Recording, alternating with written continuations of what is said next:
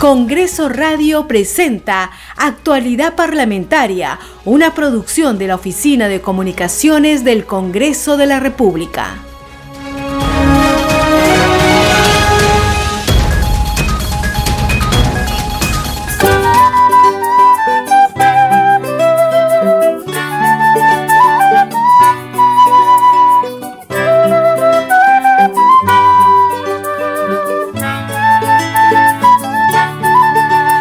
¿Qué tal amigos? ¿Cómo están? Muy buenos días, bienvenidos. Esto es Actualidad Parlamentaria. Y empezamos así esta edición, empezamos así esta semana. Hoy es lunes y no es un lunes cualquiera. Es un lunes de mucho nervio, de mucho entusiasmo para todos los peruanos. Está con ustedes Perla Villanueva, en los controles se encuentran Franco Roldán. ¿Y por qué estamos así tan nerviosos? Pues porque iniciamos esta nueva semana informativa con una noticia, una noticia que podría ser trascendental hoy esta fecha en el camino que está recorriendo la selección peruana de fútbol hacia el Mundial Qatar 2022. Hoy es la fecha tan esperada en la que nuestra selección peruana de fútbol se enfrenta a la selección de Australia para este sueño, este sueño de todos los peruanos que sin duda todos vamos a estar muy pendientes a partir de la una de la tarde, pero no por eso dejamos la información del Parlamento Nacional. Vamos a estar aquí nosotros trabajando al pie del cañón, cumpliendo con informarles como todos los días. Por eso vamos a conocer las principales noticias del Parlamento Nacional. Este programa se escucha en las regiones del país gracias a las siguientes emisoras. Radio Inca Tropical de Abancay en Apurímac, Cinética Radio en Ayacucho, Radio TV Shalom Plus de Tingo María, Radio Las Vegas y Radio Star de Mollendo en Arequipa, Radio Madre de Dios de Puerto Maldonado, Radio Amazónica de Satipo en Junín, Radio TV Perú de Juliaca en Puno, Radio Amistad de Lambayeque, Radio El Pueblo de Ayacucho, Radio Satel Perú de Lampa en Puno, Radio La Voz del Valle de Aplao en Arequipa, Radio Líder de la Unión en Piura. Y Radio Victoria de Ocros en Huamanga, Ayacucho. Estos son nuestros titulares. La Comisión de Pueblos Andinos aprobó el informe final de la investigación parlamentaria sobre el derrame de crudo en el mar de Ventanilla ocurrido el pasado 15 de enero. Entre las conclusiones del informe se advierten malas prácticas de operaciones logísticas de descarga de hidrocarburos, de acuerdo con la Guía Internacional de Seguridad en buques tanques y terminales petroleros, la existencia de un plan de contingencias desactualizado y el incumplimiento de los convenios internacionales. El proceso de elección de defensor del pueblo está dentro de las competencias del Congreso de la República y se desarrolla de manera transparente, afirmó la presidenta de este poder del Estado, Mari Carmen Alba Prieto. De esta manera se refirió a la decisión del tercer juzgado constitucional que concedió una medida cautelar solicitada por el Sindicato de la Defensoría del Pueblo y dispuso la suspensión del procedimiento hasta que se resuelva la acción de amparo. La presidenta del Parlamento Nacional encabezó el viernes 10 de junio último la ceremonia de velación de placa conmemorativa por el bicentenario del Congreso en la Pampa de la Quinoa en la región Ayacucho. Y en la Comisión de Fiscalización, el ministro del Interior, Dimitri Senmache, explicó las acciones adoptadas por su sector para lograr la ubicación y captura de los prófugos Bruno Pacheco, Fray Vázquez y Juan Silva Villegas. El oficial mayor del Congreso, Hugo Rovira, aseguró que los periodistas de los medios de comunicación acreditados ante el Parlamento ingresarán en unos días más a las galerías del hemiciclo de sesiones. Esto es actualidad parlamentaria.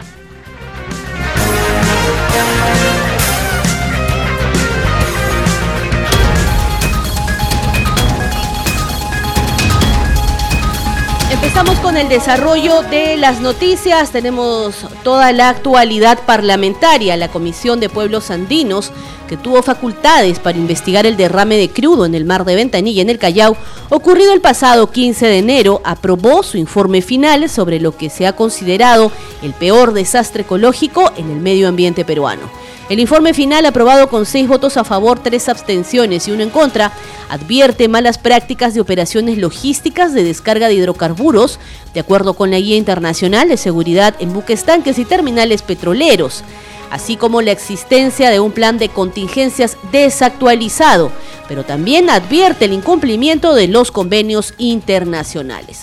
Otra de las conclusiones se refiere a que el derrame de petróleo no se debió a un oleaje anómalo, sino a la utilización de tuberías averiadas durante el proceso de descarga del crudo desde el buque tanque a la refinería La Pampilla.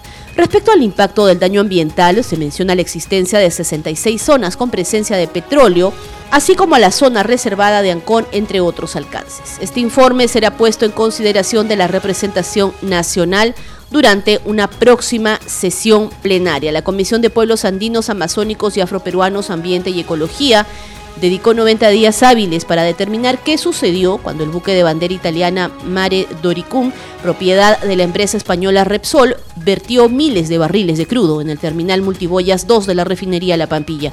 Esto afectó a más de 5.000 pescadores y comerciantes de los distritos de Ventanilla, Ancón, Santa Rosa, Aucayama y Chancay. Escuchemos ahora a la congresista Margot Palacios, presidenta de este grupo de trabajo. Jaime Fernández Cuesta Luca de Tena, identificado con carnet de extranjería tal tal de nacionalidad española, cuyo cargo es gerente general de la refinería La Pampilla SAA por su participación en los eventos en su condición de gerente general de la empresa refinería La Pampilla SAA, propiedad de los 987.641.64 barriles de crudo de bucios transportados por el buque tanque Mare Doricún, cuya conducta estaría inmersa en el presunto delito de contaminación del medio ambiente y responsabilidad por información falsa. Seguimos con más noticias. Estás escuchando Actualidad Parlamentaria. El proceso de elección del defensor del pueblo está dentro de las competencias del Congreso de la República y se desarrolla de manera transparente, afirmó desde Ayacucho la presidenta de este poder del Estado, Mari Carmen Alba Prieto. De esta manera se refirió a la decisión del tercer juzgado constitucional que concedió una medida cautelar solicitada por el Sindicato de la Defensoría del Pueblo y dispuso la suspensión del procedimiento hasta que se resuelva la acción de amparo. Alba Prieto confió en alcanzar el consenso necesario entre todas las bancadas parlamentarias para cumplir con el encargo constitucional de elegir al nuevo defensor del pueblo. Escuchemos. La elección de defensor del pueblo, señor, está siendo eh, se ha hecho de la forma, se está haciendo, porque recién se están evaluando los currículums, recién, de la forma más transparente y como siempre se ha hecho. Con las comisiones, como siempre se ha hecho, fue un, un acuerdo del Pleno de que se hiciera en una comisión especial, eh, representada por la Junta de Portavoces, y en mi caso yo lo único que hago es dirigir, convocar. Yo no tengo voto, no tengo voz y dirijo nada más y soy como la que convoco y los demás deciden. Siempre esta modalidad se ha hecho en casos tanto del defensor como el Tribunal Constitucional y como los del BCR. Em, la verdad, extraño eh, este pedido de un sindicato de, defensor de, la Defensoría del Pueblo. Entiendo que un sindicato no tiene legitimidad para parar un procedimiento que le corresponde Congreso, que está dentro de la competencia del Congreso hacer. Y el procurador nuestro lo está viendo, tomará la medida del caso, pero no tiene ningún sentido, ¿no? Esto realmente es una pena porque más bien parece que no quisieran que nosotros podamos elegir a un defensor del pueblo que ya renunció en septiembre, que ha dejado el cargo en marzo. Él mismo me llamó, el defensor del pueblo, Walter Gutiérrez, a decirme, yo ya renuncié en septiembre, ya, yo ya me estoy yendo, por favor elijan al defensor. Y por eso realmente en marzo tomamos conocimiento y hablamos de todo lo, la Junta de Portavoces para dejar esto eh, ya elegido, ¿no? que es lo que corresponde. Esta mesa directiva, este Congreso, eh, trata de cumplir con, con la competencia y con lo que nosotros tenemos que hacer eh, como ya lo dije, elegimos a los tres del BCR, cumplimos con elegir a seis del Tribunal Constitucional, que hacía cuatro años que no habían podido los dos congresos pasados aprobarlo y ahora queremos cumplir con el defensor del pueblo.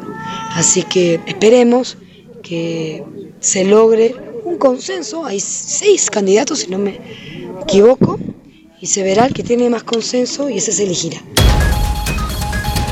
Debemos precisar que estas declaraciones, la titular del Parlamento Nacional, Mari Carmen Alba, las brindó eh, luego que encabezara el último viernes 10 de junio la ceremonia y develación de placa conmemorativa por el bicentenario del Congreso de la República en La Pampa de la Quinoa en la región Ayacucho. Escuchemos. Bueno, importantísimo, es parte de, de los eventos que se han programado para celebrar el bicentenario del Congreso.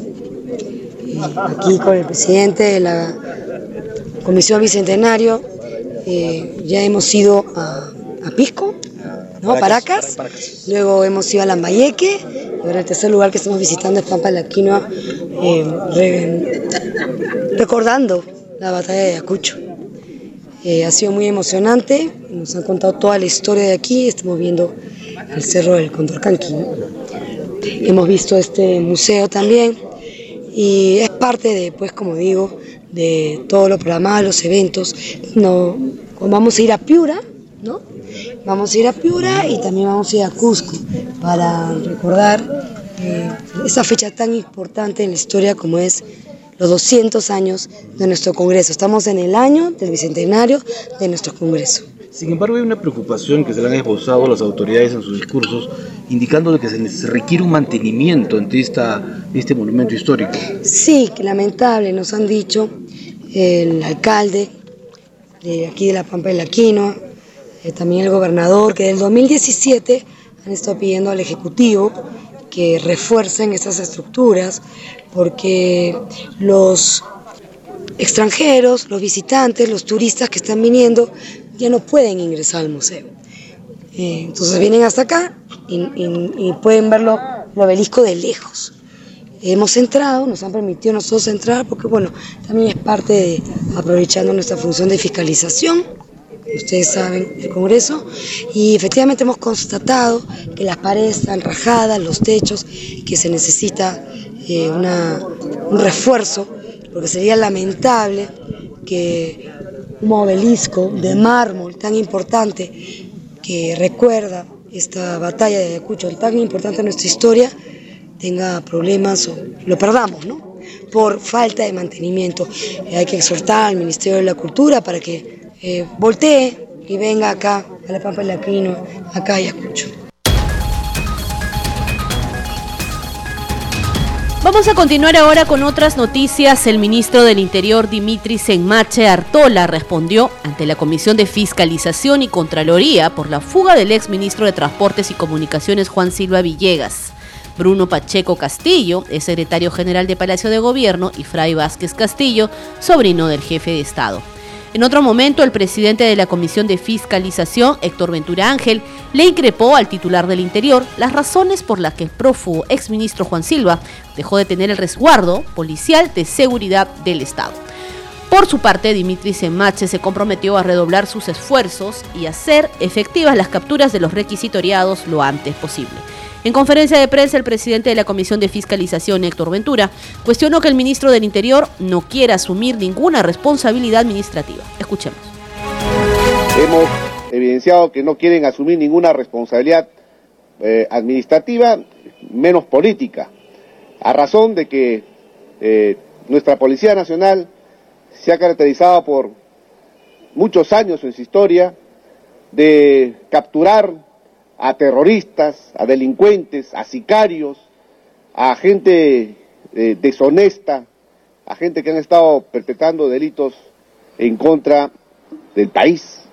Pero llama la atención ahora de que un exfuncionario, un exministro de este gobierno, a pesar que tenía resguardo policial, a pesar que tenía videovigilancia de control, a pesar que viene siendo investigado en diferentes instituciones, del Estado, pues se le escape nuevamente. Eso llama poderosamente la atención. El ministro del Interior responsabiliza de todos estos actos irregulares al Ministerio Público. El Ministerio Público, como órgano persecutor del delito, refiere de que no ha sido diligente en sus funciones de investigación en contra de esta organización criminal. Reitero, el ministro eh, Dimitri Semache no quiere asumir ninguna responsabilidad política frente a estos actos irregulares que lamentablemente una vez más están destruyendo la imagen de nuestra Policía Nacional, justamente por inacción de los ministros de, de, cartera, en este caso del ministro del Interior, eh, Dimitri Semachi. En este caso ustedes van a citar quizás al fiscal de la Nación para desmentir al ministro porque él eh, ha culpado también parte de la fiscalía. Entonces, ¿ustedes van a citar o hay esa disposición ya de fiscalía asistir a esta comisión para desmentir al señor Semanchi? Hay una ya predisposición del señor eh, fiscal de la Nación en brindar toda la información necesaria y oportuna a la comisión de fiscalización.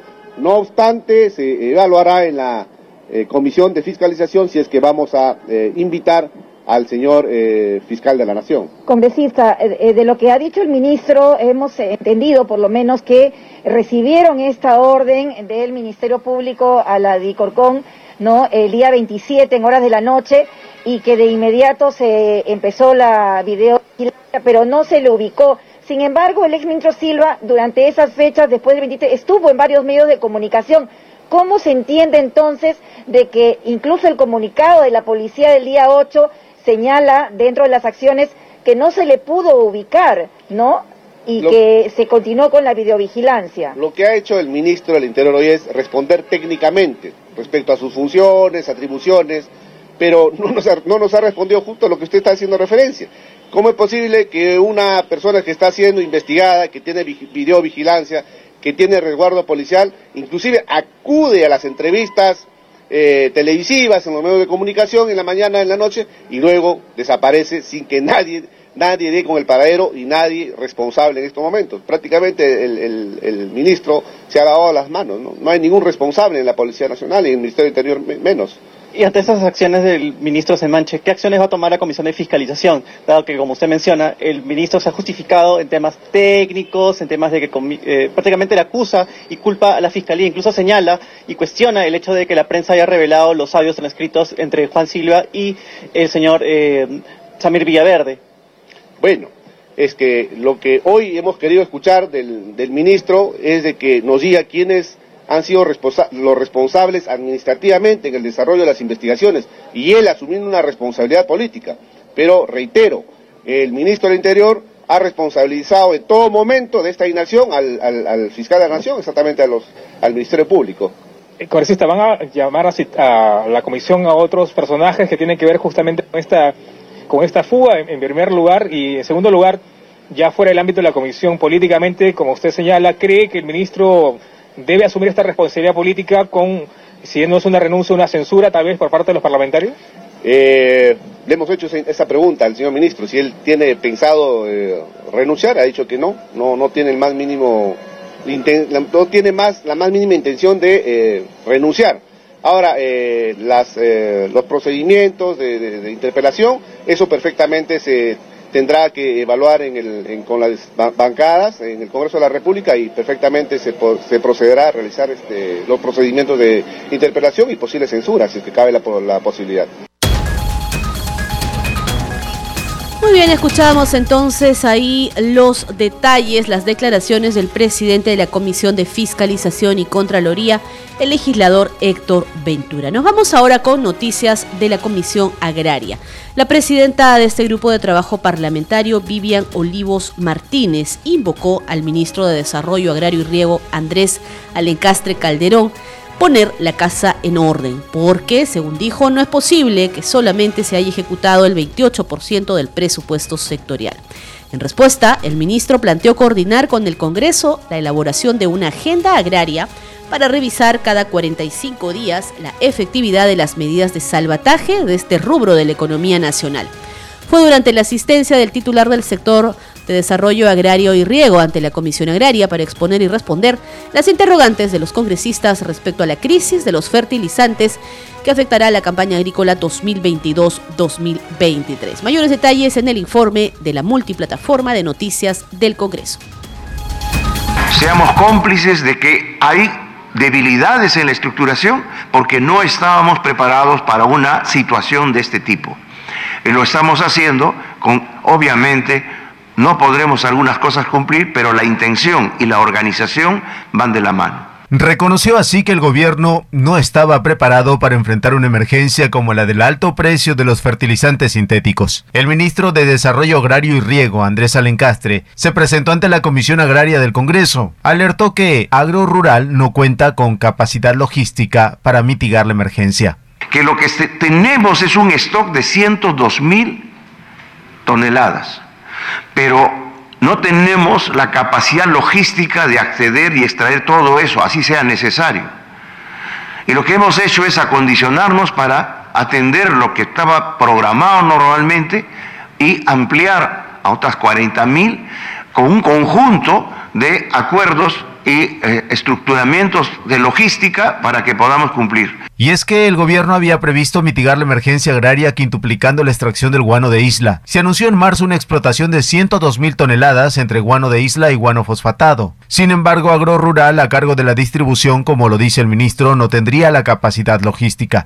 Cabe indicar que Agro Rural es la entidad que, además de estar a cargo de la venta de guano de isla, deberá liderar la entrega de la uria y otros fertilizantes nitrogenados que el gobierno comprará en los próximos días. Por cierto, una segunda acción para hacer frente a la crisis alimentaria es la compra estatal de fertilizantes, aunque la fecha para seleccionar al proveedor se aplazó para la siguiente semana. El ministro dijo a los congresistas que la entrega podría extenderse hasta julio. Con esto, con esta línea de tiempo que ustedes pueden ver en la parte de abajo, uno obtiene los hitos que nos permitirían decir que la entrega de Uria sería entre el 12 de junio y el 11 de julio. Al respecto, la presidenta de la Comisión Agraria advirtió que esa crisis se veía venir y cuestionó que se confíe la compra de Uria a Agrorural. ¿Cómo usted, señor ministro, puede confiar en la venta, en la compra, perdón, de Uria a Agrorural? No a la institución, me refiero a las personas. Si solamente han tenido la capacidad de gastar el 16.4% de su presupuesto, dinero hay. Lo que no hay es capacidad, señor ministro. Por ello, la titular de la comisión garantizó que desde el Congreso se continuará con la fiscalización. Pero nosotros también le hemos pedido fechas y he sido clara y enfática en decirle si se va a perder, si él cree que se va a perder la campaña agrícola, que ahora empiece en agosto. En lo personal yo dudo, pero él ha dado su palabra y ahí estaremos como Congreso, como comisión, fiscalizando punto por punto de todos los compromisos que hoy se han dado. Les contamos ahora que el oficial mayor del Congreso de la República, Hugo Rovira, aseguró que los periodistas de los medios de comunicación social acreditados ante el Parlamento Nacional ingresarán en unos días más a las galerías del hemiciclo de sesiones. Esto cuando concluya el trabajo de refacción recomendado por los expertos de la Gerencia de Gestión del Riesgo de Desastres de la Municipalidad de Lima. El oficial mayor informó que en atención a la recomendación de los especialistas y para garantizar la vida de los congresistas que están en sus escaños, así como de los periodistas, se colocarán protectores en las galerías para evitar la eventual caída de objetos o de personas que se encuentran en esas locaciones. Seguimos con más noticias con el objetivo de ayudar a la economía de los jóvenes del país. La Comisión de Transportes y Comunicaciones aprobó el dictamen que propone la ley que amplía la cobertura del beneficio del medio pasaje a todos los días de la semana. El titular de este grupo de trabajo, Alejandro Sotorreyes, explicó que el objetivo de la iniciativa es modificar la Ley 26271, ley que norma el derecho a pases libres y pasajes diferenciados cobrados por las empresas de transporte urbano e interurbano de pasajeros, con el fin de ampliar la cobertura del medio pasaje a todos los días de la semana. El uso del pasaje universitario solo procederá entre las 5 y las 24 horas en cualquier día de la semana, incluyendo domingos y feriados. Asimismo, el pasaje escolar se hará efectivo previa presentación del carné expedido por el Ministerio de Educación y en los horarios que determine la norma pertinente según corresponda. En otro momento, en la comisión se aprobó el dictamen que propone declarar el tercer domingo de septiembre de cada año como el Día del Peatón. La propuesta también plantea que en esta fecha se restrinja la circulación de vehículos motorizados particulares y públicos que utilicen petróleo y sus derivados o combustibles fósiles desde las 5 de la mañana hasta las 7 de la noche. A esta hora es momento de enlazarnos con nuestro compañero José Trujillo Ripamonti, que nos trae la agenda de actividades en el Congreso de la República hoy lunes 13 de junio. Adelante, José.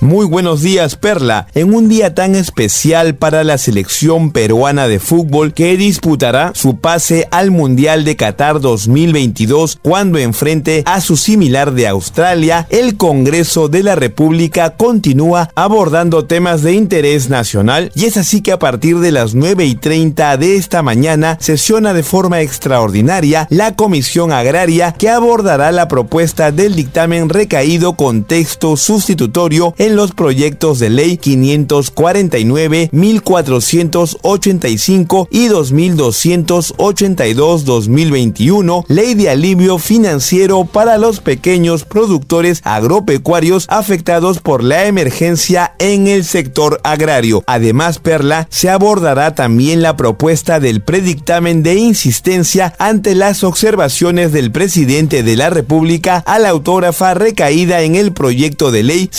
647-2021 con texto sustitutorio de la ley que modifica la ley 29.337, ley que establece disposiciones para apoyar la competitividad productiva. También la propuesta de dictamen negativo que propone el envío al archivo del proyecto de ley 93-2021, mediante el cual se propone la ley que exonera los aranceles y el IGB a la importación de bienes de capital para el sector agropecuario y agroindustrial. Finalmente, Perla, se abordará el predictamen de adhesión recaído en los proyectos de ley 97, 175 y 1458-2021, ley que crea el canon hídrico como medida de compensación a las poblaciones afectadas por trasvase. Perla, te damos pase para que continúes con actualidad parlamentaria por Congreso Radio, un Congreso para todos.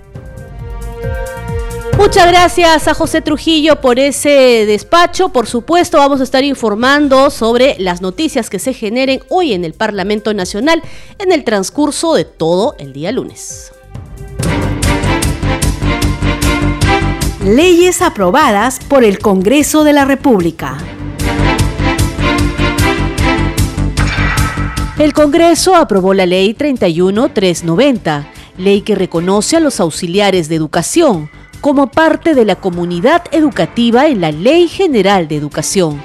De esta forma, la norma aprobada modifica el artículo 52 de la referida ley para señalar que la comunidad educativa está conformada por estudiantes, padres de familia, profesores, auxiliares de educación, directivos administrativos, profesional en psicología, profesional en enfermería, exalumnos y miembros de la comunidad local según las características de la institución educativa. El Congreso sí cumple con los profesores. Hasta aquí llegó esta secuencia. Continuaremos informando sobre la labor legislativa del Parlamento Nacional. Leyes aprobadas por el Congreso de la República.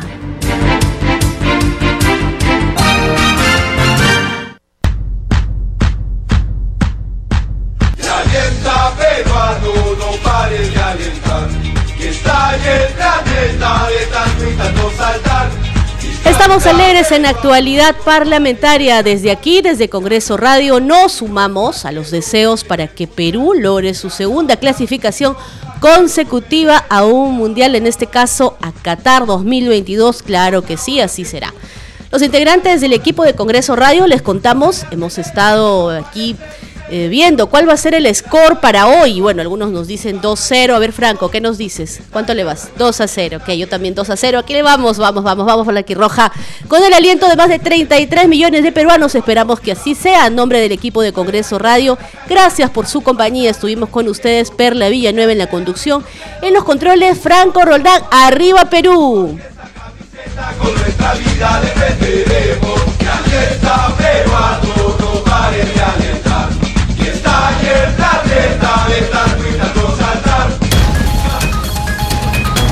Congreso Radio presentó Actualidad Parlamentaria, una producción de la Oficina de Comunicaciones del Congreso de la República.